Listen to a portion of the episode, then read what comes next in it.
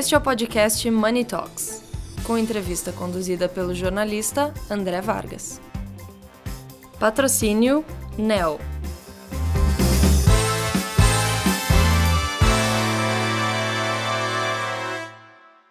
Olá a todos, bom dia, boa tarde, boa noite. Eu sou André Vargas, editor de Money Report, e agora estou aqui para mais um episódio da nossa série Notáveis Comunicação e Marketing de Money Report. Dessa vez eu recebo Luciano Deoso, fundador e CEO da GAD, uma das principais consultorias de marca do país. Luciano, muito obrigado. Imagina, eu que agradeço, André. Tudo bem? Tudo bem, um prazer ter você aqui. Meu caro. Igualmente. Você foi responsável pelo posicionamento de marcas poderosas. Vamos até praticamente fazer merchan. Vamos lá.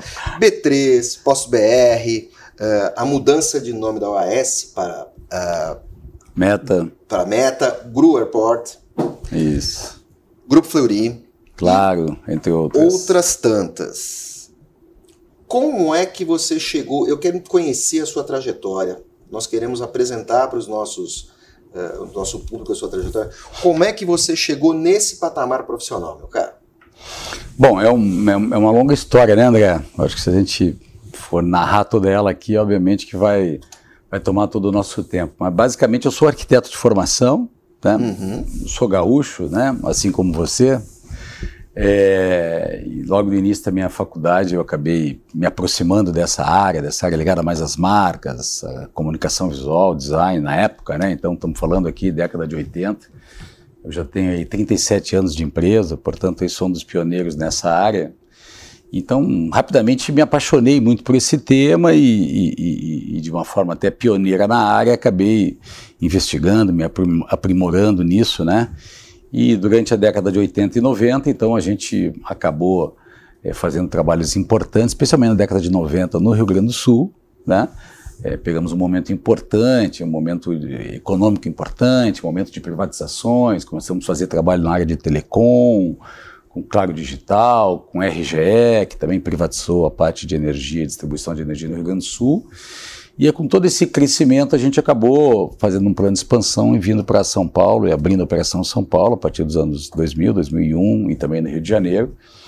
E aí navegamos em, em, em, projetos ainda maiores, como os projetos da Oi, todo o projeto também de migração da Claro, CPFL, enfim. Isso acabou nos dando um, um, um, uma chegada no mercado, se posicionando já então no que começava a aparecer, que é o tal do branding. Né? Até então não se falava em marca no conceito de branding, né? Eu sempre gosto de dizer, quando, quando falo sobre a minha trajetória sobre marca, que marca lá atrás era basicamente logotipo, né? Nos chamavam para modernizar. E hoje marca é fundamentalmente olhado, né, como um tema super estratégico, né? Marca é um tema da agenda dos CEOs, mais do que dos CEOs, é uma agenda dos conselhos, né? Tanto que o nosso trabalho hoje, fundamentalmente, é ligado sempre ao C-Level e aos conselhos. E ao longo de toda essa trajetória, né, nós tivemos oportunidade e, e, e o desafio de lidar com grandes marcas, com grandes projetos como esse que você falou, projetos que envolvem reposicionamento de negócio, projetos que envolvem fusões e aquisições, como o caso da B3, projetos de reorganização de toda conjunto de marcas né, do Grupo Fleury, fruto de muitas aquisições, né? enfim, e por aí vai. Então tivemos oportunidade ao longo desse tempo. Mas enfim, uma trajetória, praticamente quase uma vida dedicada aí, né, uma profissão, uma profissão de fé, né, um tema que me apaixona muito e, e ao longo desses anos então foi basicamente essa construção do dia a dia no no aprender, no desenvolver, no entender, né? no, no, no, pegar referências globais, né? e ao mesmo tempo na prática também, como eu sempre gosto de dizer, né? muitos almoços, né? no sentido de poder explicar para as empresas e para os clientes como que a marca né, ajuda no processo de transformação dos seus negócios. Né? E eu acho que hoje isso é um tema já bastante difundido no mercado, tanto que né, todo mundo hoje tem clareza de quanto que a marca ajuda nos negócios. É, Luciano, uh, uh, nós não, não é só uma questão de posicionamento, né? Mas a questão do branding é a questão do negócio em si, e isso tudo tem envolvimento com lideranças, com tudo mais. São tantos fatores que você tem que desenvolver em alguns momentos, no passado e acredito que até no presente, Sim você teve que desenvolver algumas habilidades inesperadas, porque quando você começou, essa questão do branding não estava bem formatada. não. Digamos assim, não era tudo mato. Não. Não era tudo mato. Mas as questões estavam ainda em desenvolvimento no Brasil e você teve que buscar conhecimentos e, e, e, e aplicar habilidades. Sem dúvida. Que você não, na sua caixinha não estava. Você não, você não ia utilizar isso para aquilo. Exato. Em que situações você teve que fazer isso e como é que você conseguiu, você e suas equipes, começaram a, a, a desenvolver essas habilidades multiplataforma, por assim dizer, usando um termo de hoje? Atual, né? Bom, André, interessante que é o seguinte, nós não tínhamos nenhuma caixinha, né? Para pegar a tua analogia das caixinhas, porque na realidade, esta área que a gente chama de branding, né, não existia. Né? Não tinha nem formação nessa área, não tinha nem formação em design certo? Ou seja, eu venho da arquitetura, mas naquela época, estamos falando aí década de 80 e 90, o tema de marca era dominado pelas agências de publicidade, era dominado pela comunicação. Então nós, nós éramos uma área cinzenta, né? uma, uma área que, que era uma intersecção. Eu sempre gostava de brincar dizendo assim, nós somos uns marginais, porque vivemos à margem de dois mundos, seja o mundo da arquitetura e da comunicação. Então fomos tendo que construir esse espaço e abrindo essas caixinhas. Então ao longo desse processo, processo, eu diria que assim, houve toda uma sofisticação dos serviços de marketing, né, que se ampliaram, né, e vários deles, é, entre eles a parte de design, a parte de promoção, né, depois veio todos os serviços digitais e tal, e o tema do branding foi surgindo aí nesse contexto, lá pelo final da década de 90, quando também houver alguns fenômenos, que eu gosto de dizer, no contexto dos negócios da economia. Então, assim, tem um marco importante na década de 90 que se chama Nike. A Nike, no momento que ela faz uma opção estratégica de negócio de não produzir, basicamente gerenciar marca, desenvolvimento de produto e marketing e transferir sua produção para fábricas em todo o mundo, ela diz: olha, o que importa aqui é marca, o que importa aqui é produto, o que importa é marketing. Isto quebra uma lógica de achar que as empresas tinham que ser verticalizadas e que a produção era o mais importante. Né? Quando a gente também chega um momento onde os produtos começam a se comoditizar, serviço passa a valer, ou seja, marca passa a valer. Então houve uma mudança importante e fundamentalmente também um outro elemento que muda é que na Inglaterra na década de 90, até muito pelo o common law, a visão né, liberal inglesa, eles criaram mecanismos de fazer medição, ou seja, avaliação econômica das marcas para financiar os próprios negócios. Ou seja, e, e, talvez eu tenha ativos, além de ativos físicos e reais, fábricas, carros, distribuição, tecnologia, que podem financiar o negócio. E é uma métrica de avaliação econômica das marcas. Isso passou então a ser olhado pelo mercado financeiro como um ativo não só estratégico, mas como um ativo econômico. Quando a valuation entra, entra na rotina das empresas. Exatamente. Isso lá no final da década de 90, então a partir do início dos anos 2000, se configura essa disciplina de olhar a marca numa perspectiva muito mais estratégica e como um ativo não só estratégico, mas econômico. E aí a gente tem que incorporar a disciplina de estratégia, pesquisa, análise, estratégia, diagnóstico. Tudo isso estava na mão das grandes agências até então. Esse trabalho não era fracionado. Como é, é que vocês abraçaram isso? Eu não diria que estava exatamente na mão da, das agências. Mas Esse... as empresas chegavam a esses serviços, a esses. A, a, a essa busca Sim. pelas agências. Sim. A é. portinha era a agência. Isso, isso, isso. Fundamentalmente as empresas de consumo. Né? Naquele momento, as que trabalhavam marca, posicionamento, eram os grandes players de consumo, que foram os pais do marketing e por aí vai. Né? Então, sim, esse tema estava na mão das na mão das agências, principalmente as multinacionais, né? Sempre lideram, lidaram com isso com isso muito bem.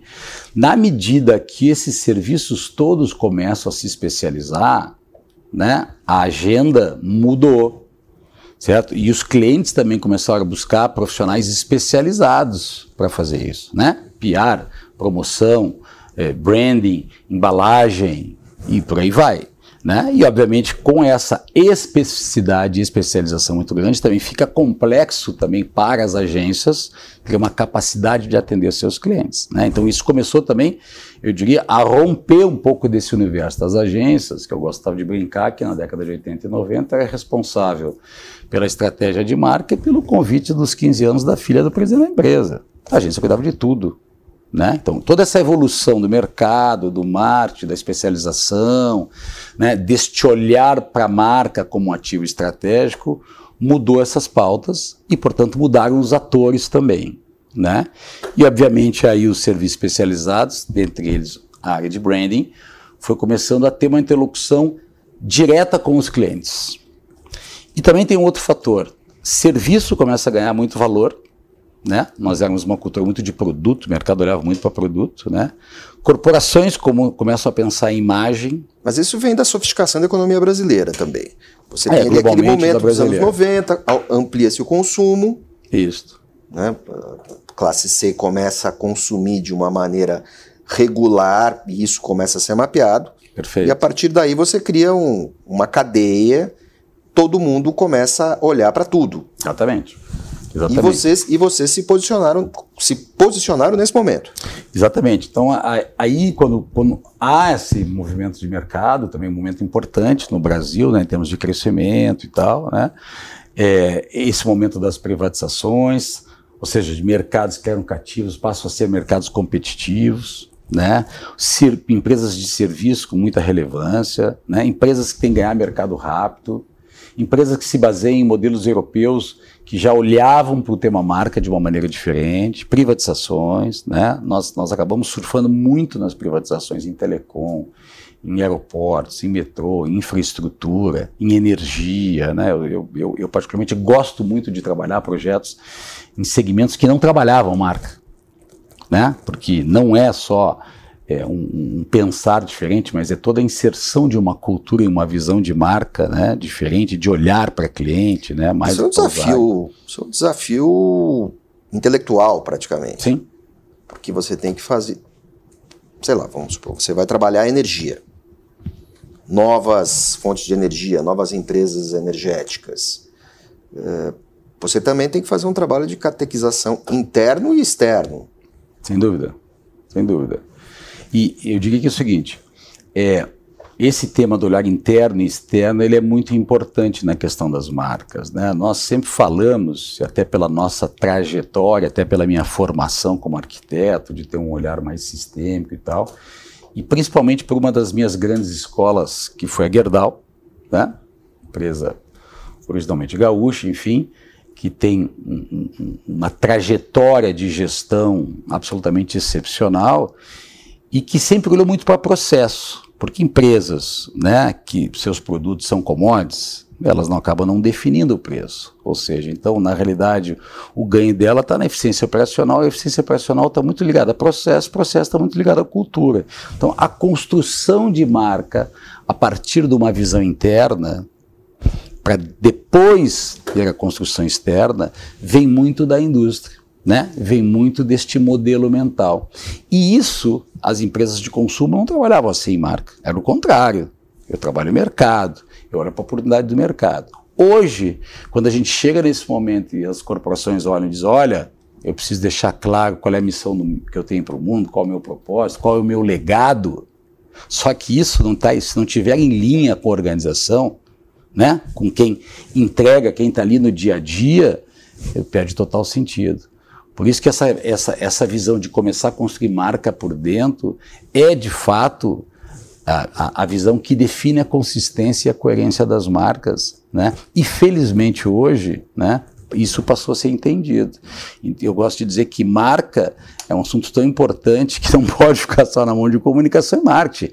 De fato, extrapolou RH, porque fala de cultura, né? serviço, porque é quem entrega no final do dia, produto, porque no final do dia, marca é experiência. A melhor definição, e eu diria neste momento, né, porque obviamente essas coisas evoluem, marca é experiência, ou seja, a qualidade da relação da entrega, né, ou seja, a qualidade da relação das pessoas com as marcas se define pela qualidade da entrega do produto ou do serviço. Tudo isso tem uma trajetória. Você Sim. vai do ponto A ao ponto B. Nem sempre, mesmo num- numa trajetória virtuosa, onde você, atendendo seu cliente, vocês atingiram o sucesso, o reposicionamento, você tem ali uns desvios de caminho, porque isso também envolve um fator imponderável que é gente. Cada vez mais. Por mais que a liderança tente determinar a cultura, você que está lá marcando posição e também ouvindo quem está no andar de baixo e também ouvindo o cliente, como é que é esse feedback? Como é que se dá quando um, partes diferentes do seu público dão sinais eh, inesperados? Bom, isso, isso, isso tem dois, dois momentos, né, André? Quer dizer, não, Não são sinais negativos nem nada. é Não, não, não, são- são- são só sinais reais, né? São correções de rumo. É, é. Isso tem, isso tem dois momentos, como eu estava te falando. Quer dizer, quando a gente é chamado para um projeto, e a gente tem uma metodologia estruturada, consolidada, e, e que eu acho que é o nosso grande diferencial, quer dizer, a gente constrói os nossos projetos junto com a liderança das organizações, né, uma metodologia baseada numa série de workshops. E, e, e, fundamentalmente, num primeiro momento, a gente faz um grande diagnóstico com todos os stakeholders. Né, porque eu tenho uma frase que eu gosto de dizer para os clientes: é o seguinte, nós precisamos ouvir não só a tua verdade. Né? Porque todo mundo tem a sua verdade. O CEO tem a sua verdade, o diretor tem a sua verdade, o gerente tem a sua verdade, a organização tem muitas verdades, o mercado tem muitas verdades. Então a gente faz um grande diagnóstico de, que ouve todos os stakeholders, internos e externos. E disso a gente acaba percebendo, né, ou mapeando e trazendo para cima da mesa as diversas percepções. Então, isto é um dos fatores que nos dão condições de começar a pensar de como a gente pode posicionar essa empresa. Porque, evidentemente, eu posso olhar para o mercado, para tendências, para segmentos, e dizer, pô, olha, talvez eu possa me posicionar desse jeito. Mas se a minha cultura e os meus traços e meus valores estão absolutamente desalinhados com isso que eu vou construir, vai ser uma tarefa muito difícil. Não significa que é impossível. E se está desalinhado internamente, mais difícil ainda. Por isso que eu sempre gosto de falar de marca, né, sobre vários aspectos. O primeiro é marca enquanto cultura e marca enquanto estratégia. Fundamentalmente, marca é o que potencializa, é o que traduz e potencializa a cultura e a estratégia do negócio. Então, isto é já mapeado num primeiro momento, mas periodicamente isso tem que ser monitorado, que é um desafio que a gente tem ainda. O pessoal erra muito. Cliente, quando te procura, muitas vezes ele já ele, ele chega com uma abordagem errada, ele chega com a visão errada do que ele acha que é a marca dele. O produto tudo bem, ele já sabe. Mas ele certamente ele não sabe direito o que é a experiência. Muitas vezes é, essas correções de curso são necessárias. Você está lá para isso. É, eu, eu, eu, eu, não, sei se eu posso afirmar que ele, se, ele chega com uma visão errada, né? Quer dizer, ele chega com expectativas. Né? Correto, exato. Ele chega com expectativas e com pouca clareza, e com pouca clareza da, da, da imagem que ele já tem, falando em, obviamente, em, em marcas que vai se reposicionar, ou que vão se fundir, né? E não marcas novas, né? Então, pouca clareza daquele processo. Né? E ao longo deste, deste trabalho, como eu narrei, eh, essas coisas vão ficando um pouco mais claras. Vão ficando um pouco mais claras, né? E aí a chave do processo é conseguir alinhar a visão da liderança. Como qualquer coisa dentro de uma organização. Se tu não alinhar a visão da liderança, Nada funciona. nada funciona, tu não vai, tu não vai adiante, né? Mas o, o mais interessante, e, a gente usa essa, essa frase, né? Building brands, transforming business, ou seja, construindo marca e transformando negócio, porque vai se descobrindo, tem uma certa magia nesse processo, né? Porque marca tem um lado racional, mas tem um lado absolutamente intuitivo, emocional. Vai se descobrindo muitas vezes valores, né? Assets, traços que você tem e que de repente você não usa, você não potencializa. Então, essas descobertas acabam potencializando muito essa discussão e muitas vezes levando a caminhos de solução e de propostas inimagináveis. eu gosto de dizer para os clientes, eles me perguntam né, no início do projeto, pô, mas tu tem ideia de onde a gente vai chegar, como é que vai ser? Eu gosto de dizer, obviamente baseado na minha experiência, né, e na minha, no, meu, no meu track record, na minha idade, é o seguinte, eu não tenho a menor ideia de onde vai dar. E acho que isso é o mais legal do trabalho. A gente se permitir a sair com uma página em branco, que é sempre um desafio, né, e ao longo desse processo, né, obviamente estruturado uma metodologia, a gente ir descobrindo coisas, debatendo sobre isso, trazendo outros inputs e construindo a solução de uma forma plena. Por onde começar um, um, um trabalho de posicionamento? Quando você é chamado, a sua empresa é chamada, por onde você começa o trabalho de posicionamento? Sempre começa, sempre começa por um grande processo de análise, diagnóstico, de imersão, né? é, a partir de um, de um, de um kickoff com o cliente, né, de, um, de, uma grande reunião inicial com a liderança, como eu disse, né, e a gente sempre começa entendendo todo esse contexto do negócio, né, então a imagem atual com todos os stakeholders, o segmento onde a empresa está atuando, competidores, né, quais são os drivers, quais são os fatores decisivos naquela cadeia de valor daquele negócio, quais são as tendências, quais são os benchmarks, né? Quais são os fatores críticos de sucesso? Basicamente essa análise, né, de imagem atual, de contexto de negócio, de tendências e de benchmarks. E fundamentalmente a estratégia, a estratégia do negócio, né? Porque eu gosto de dizer que é o seguinte, se alguém tem algum negócio, imagino que deva ter alguma estratégia por trás. Não necessariamente precisa ser um, um documento preparado por uma grande consultoria, mas tem uma ideia de que acha que vai ganhar dinheiro ou que vai gerar algum impacto no mundo, né? Fundamentalmente é isso. Então, sempre começa por esse processo de diagnóstico, né? Porque isso é fundamental, André, porque senão é o seguinte, é muito comum numa organização, como eu te disse, as pessoas já têm a opinião formada sobre tudo, né? Sobre algo, sobre tudo. Mas quando essas, quando essas opiniões dentro do board da empresa, dentro dos sócios, quando essas opiniões são conflitantes, é exatamente isso. Elas sempre são conflitantes. Conflitantes do nível hard, vamos lá. É, às vezes mais, às vezes menos, depende do próprio alinhamento da liderança, do tamanho do board, do nível da organização, organizações que têm dono, organizações que são totalmente capital aberto, são pulverizadas, são, são, são coisas bem diferentes. Né? É, então, as opiniões sempre são distintas, com maior ou menor grau. Então, os dados, análise, o diagnóstico, as pesquisas são exatamente para trazer fatos para conseguir alinhar e aproximar essa visão. Se tu não traz dados para a mesa, né? O cara dizer, não, pô, mas os meus clientes acham que o meu produto é maravilhoso. Não, e acalmar disputas acham... internas também. Exatamente. Então, assim, eu sempre gosto de dizer assim, o primeiro ponto é a gente zerar. A gente tem que zerar o jogo, botar a bola no chão para partir do mesmo patamar, né? E aí tu começa a andar ou seja, bota todo mundo aqui no mesmo degrau e a gente começa a caminhar juntos nesse processo. Mas isso é decisivo. É decisivo. As empresas conhecem muito pouco dos seus clientes, conhecem muito pouco do seu mercado, conhecem muito pouco das pessoas de uma forma geral. Eu gosto de falar de pessoas, né? Porque a gente fala de colaboradores, a gente fala de acionistas, a gente fala de consumidor, a gente fala de usuário, a gente fala de investidor. As pessoas, as empresas conhecem muito pouco, investem muito pouco nisso. Né? Obviamente que tem organizações, principalmente de consumo, que já tem uma cultura de medir isso e avaliar e tal, mas de uma maneira geral se conhece muito pouco. Né? Hoje se fala muito em, em customer centricity, né? ou centrado no consumidor, ou people centricity, centrado nas pessoas.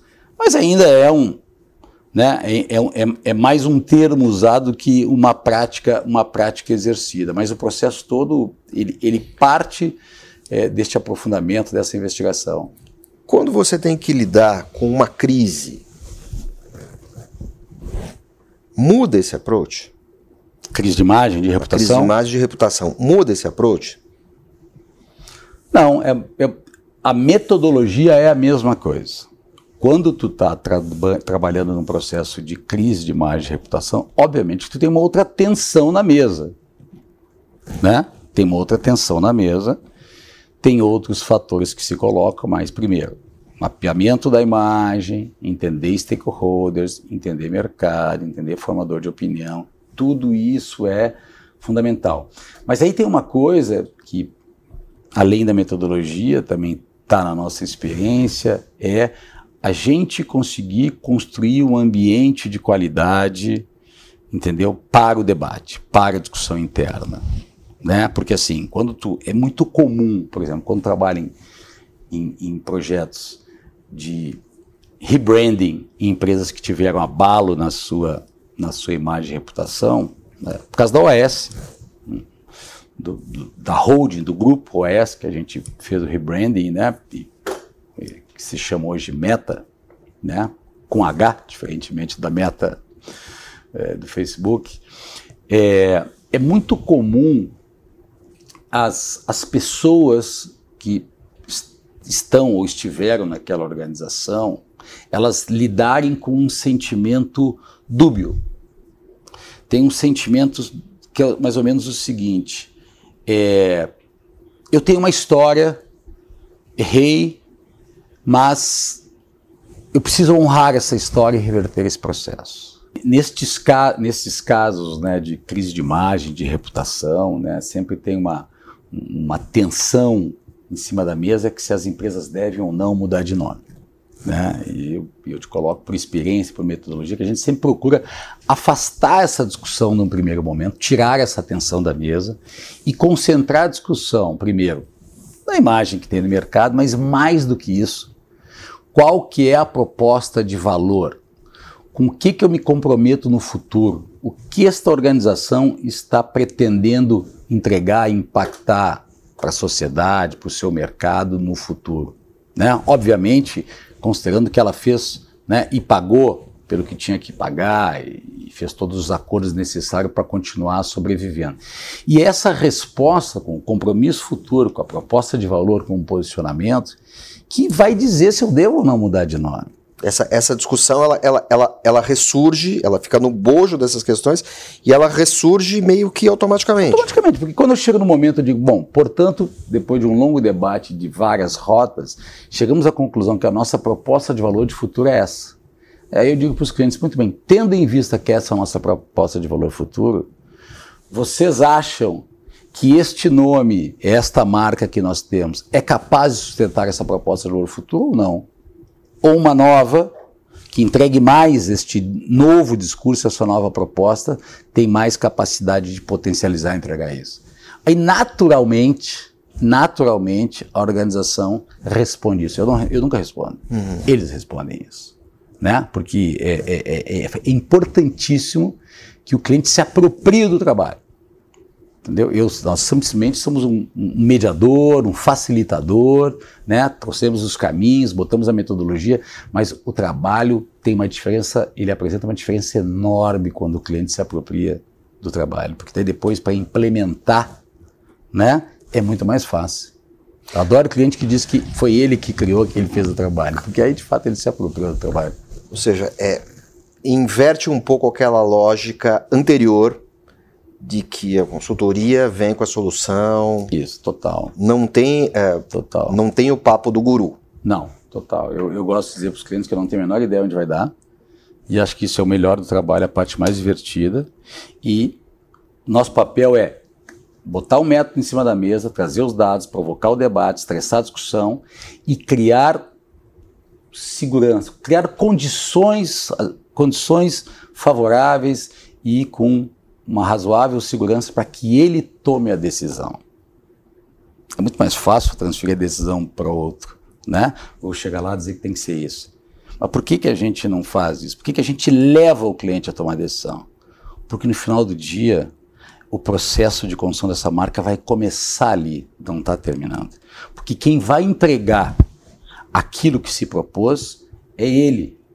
É quem o cliente vai, no dia a dia. Quem vai criar a criança é ele. Ele é ele que vai ter que né, entregar tudo que ele se propôs na proposta de valor, aquele produto, aquela experiência, aquele serviço, aquela postura corporativa, né, aqueles níveis de responsabilidade social corporativa, SG, tudo que está na nossa pauta, é ele que vai entregar. E não é o marketing, é a empresa que vai entregar.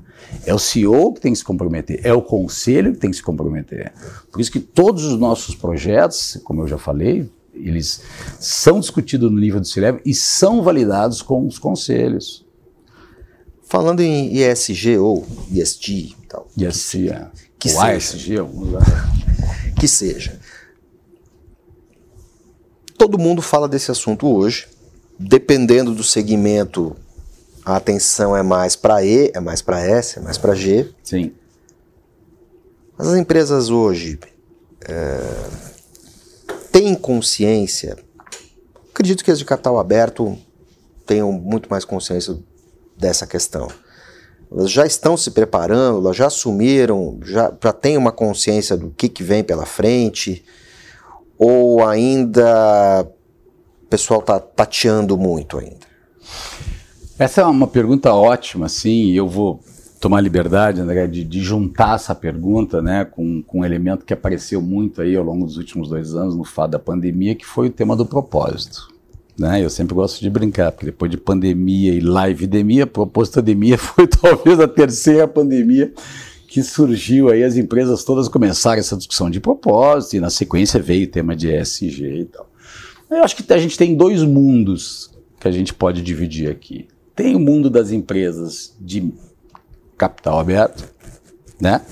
Portanto, são aquelas empresas que são monitoradas pelo mercado, que têm fundos de investimento e tal. E essa régua virou à medida que, fundamentalmente, os fundos né, e o dinheiro global passou a olhar para as empresas né, que se atentam aos temas né, da questão ambiental, da questão social, uh, uh, e por aí vai. Né? Todo o tema de ESG ou de responsabilidade corporativa, com alguns gostam de chamar. Então, estas empresas, estas empresas, colocaram esse tema na agenda.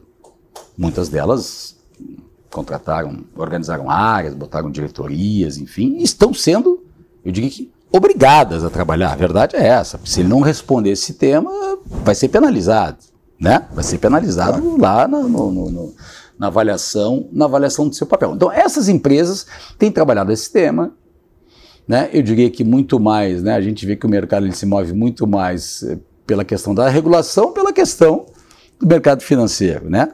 Algumas delas, muito poucas, já tinham isso enquanto consciência, né? Mas muito não organizado. Enquanto consciência. Algumas, algumas bem organizadas já, né? E, e, e a gente notoriamente sabe aí dessas empresas tal. Mas algumas já trabalhavam como consciência, porque como consciência dos seus fundadores, né, da sua liderança. Mas a grande massa agora veio dessa, desse, desse grupo, né, tem capital aberto, fundos de investimentos e, e essa coisa toda.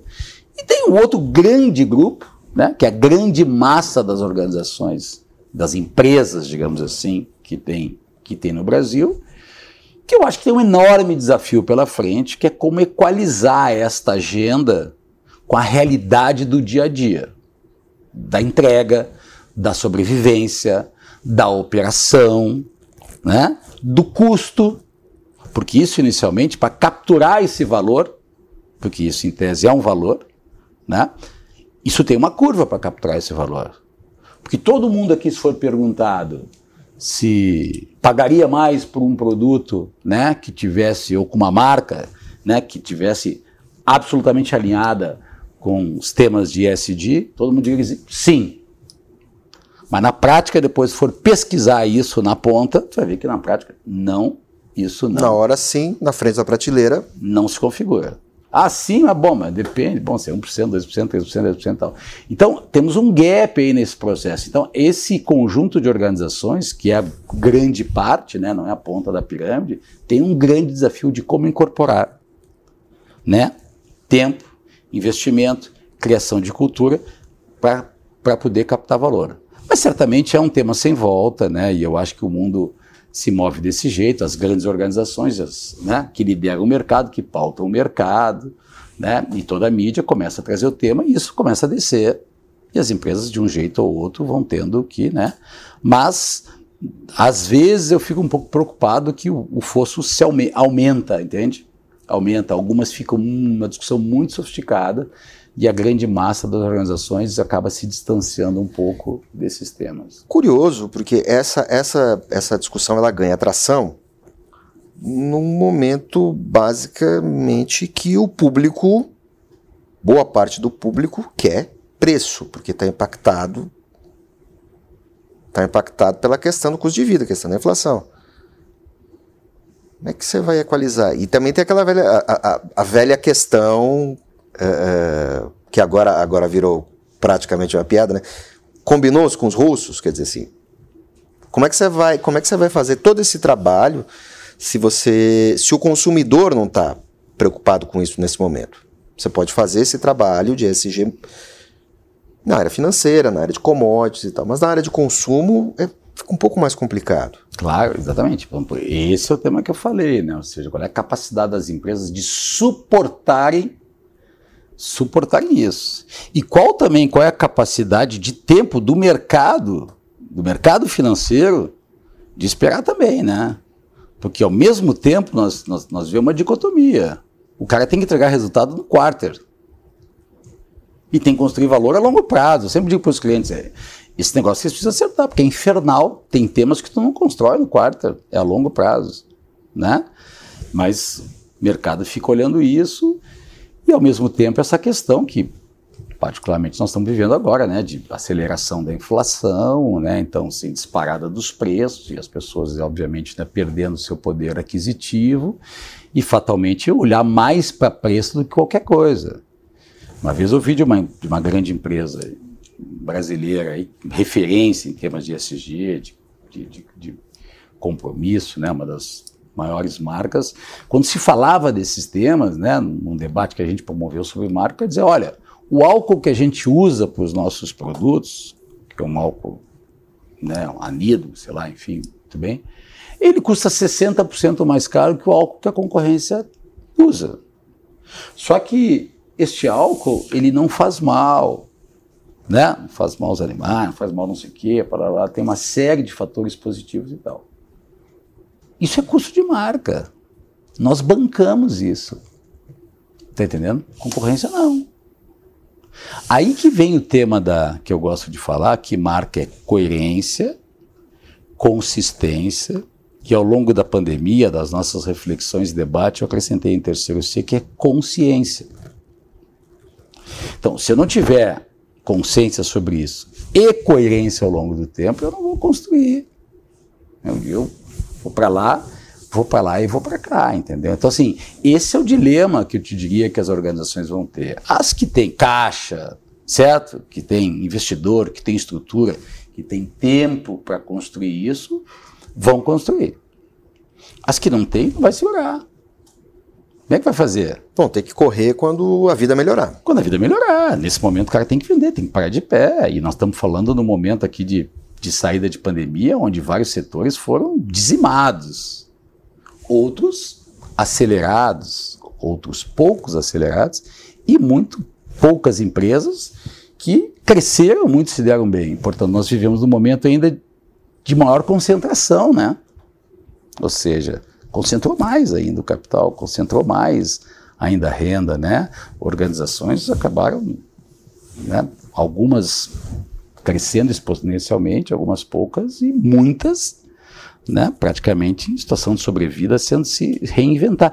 Então, é, veja bem, é, é uma equação bem difícil esse momento que a gente vive, bem difícil. Que bom para você, não? Você tem grandes desafios pela frente. É, você tem grandes. Eu estou sendo irônico. Assim, que não, bom para você. É, você é tem grandes é desafios. Você vai, você, vai, você vai ter que queimar muita pestana é para resolver uma série de coisas para quem te procurar. Os, os clientes, e, em algumas conversas que eu tenho tido, é, têm perguntado sobre esse contexto. Né? E, e é quase uma unanimidade que o tema marca hoje ganhou, pós-pandemia, muito mais relevância muito mais relevância, por vários fatores que a gente pode falar aqui. Mas eu gosto de dizer o seguinte: assim como nós, pessoas físicas, todos né, fomos absolutamente impactados em vários fatores e sairemos transformados deste processo de pandemia dois anos, é, sairemos todos transformados, alguns para melhor, alguns poucos que têm consciência, Infelizmente, a grande maioria não sairá melhor, porque não tem consciência, nem ferramenta e nem recurso. A mesma coisa acontece com as empresas. Todas as empresas estão em processo de transformação.